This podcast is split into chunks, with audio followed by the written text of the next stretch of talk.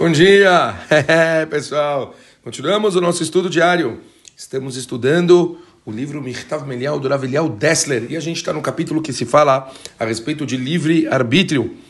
Fala o Dessler, ouvi de um dos mais profundos pensadores que conheci na minha vida, o Rav Yerucham Halevi, o Radai Shivadimir, que ele falou uma vez que uma boa escolha significa chegar a uma situação onde não há o que escolher. Em suma, o homem se encontra frente à verdade e não lhe resta alternativa alguma senão fazer a vontade de Akadosh Baruch Hu. Vamos, vamos entender o conceito. Então, estamos falando sobre livre-arbítrio, entendemos que o ser humano ele tem escolhas, desafios, testes, onde ele chega num momento onde ele tem a verdade e a mentira, o certo e o errado e assim por diante. Ele tem, obviamente, instigado dentro dele vontades, ele opta, Bezrat Hashem, pelo correto. Aqui está falando que o melhor dos mundos, quer dizer, a melhor escolha, uma boa escolha seria a pessoa chegar numa situação onde para ele está nítido que a verdade é a melhor alternativa, ou seja, fazer a vontade de Akadosh Baruch Hu. Instintivamente, o homem faz o que pode para se salvar do perigo podemos dizer que ele é forçado a agir-se assim, a agir assim, perdão.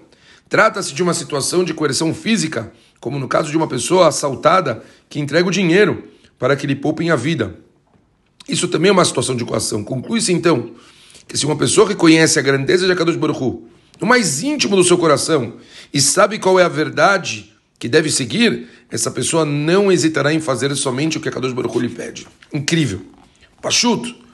Então, o conceito que a gente está vendo aqui hoje, que é fortíssimo, é o seguinte: quanto mais você estudar, quanto mais você, tipo, se fortificar, quanto mais estiver claro na sua vida a presença de Akadosh Baruch Hu todo o tempo com você, mais fácil vai ser as suas decisões, onde você vai olhar as coisas e vai falar isso é a mão de Akadosh Baruch Hu, e aí você vai optar pelo correto.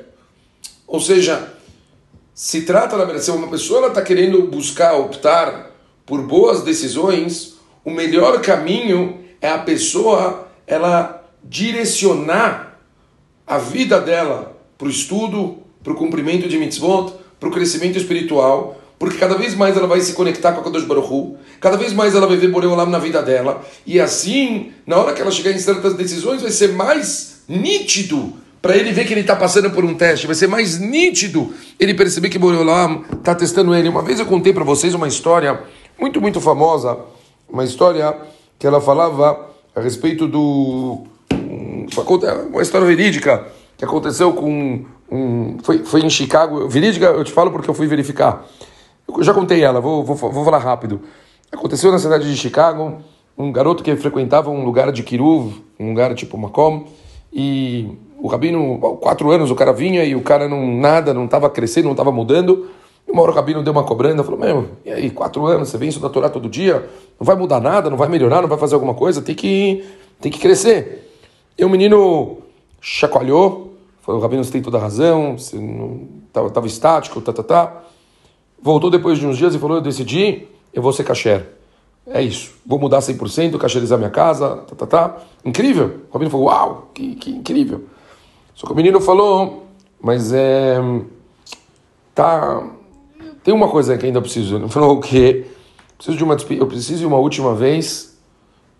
Tem um lugar em Chicago que tem um cachorro quente que é inacreditável. Eu preciso ir lá uma última vez fazer uma despedida do cachorro quente. Uma última vez eu preciso ir lá. E assim ele marcou, foi lá num domingo, acho que é do domingo, sentou lá, começou a comer o cachorro quente lá, né, um cachê com gosto assim, despedida. Sou um cara, viu ele comer e falou: Uau, você tá, você gosta do negócio? Aí ele falou que vou, vou, vou falar pro cara que eu vou ficar caché. Ele falou: Cara, é coisas da vida, a gente resolveu fazer mudanças, apertei aqui e ali, decidi que vou dar um tempo em, em, em coisas a mais, em, em, coisas que são supérfluas, mas que me, me dão certos privilégios. E estou cortando, então vou parar de vir aqui, é uma coisa que eu adoro, mas eu vou parar porque tem que saber agora certas escolhas da vida. Mas então, a última vez, estou comendo assim com gosto. Bom, passou uns 15, 20 minutos que ele falou isso. O cara voltou para ele e falou: Olha, eu sou o dono, estou super sensibilizado com a sua história. Tá aqui, tem um papel aqui, um comprovante. Você pode vir todos os dias da sua vida, cachorro quente, batata frita e Coca-Cola, todos os dias que você quiser, é seu. Free. O cara agradeceu, saiu de lá em choque, voltou pro rabino chorando e falou: Olha isso! Agora que eu decido ficar caixeiro, o cara me oferece uma coisa dessas, agora pro resto da minha vida, a coisa que eu mais gostava. Rabino falou: Mas tzadik, tá na sua cara. Olha o teste de Hashem, quando você decide uma coisa dessas, você tem a força, você falou, agora vai. Por Eulam te manda um teste desse, é tão nítido que isso é um teste.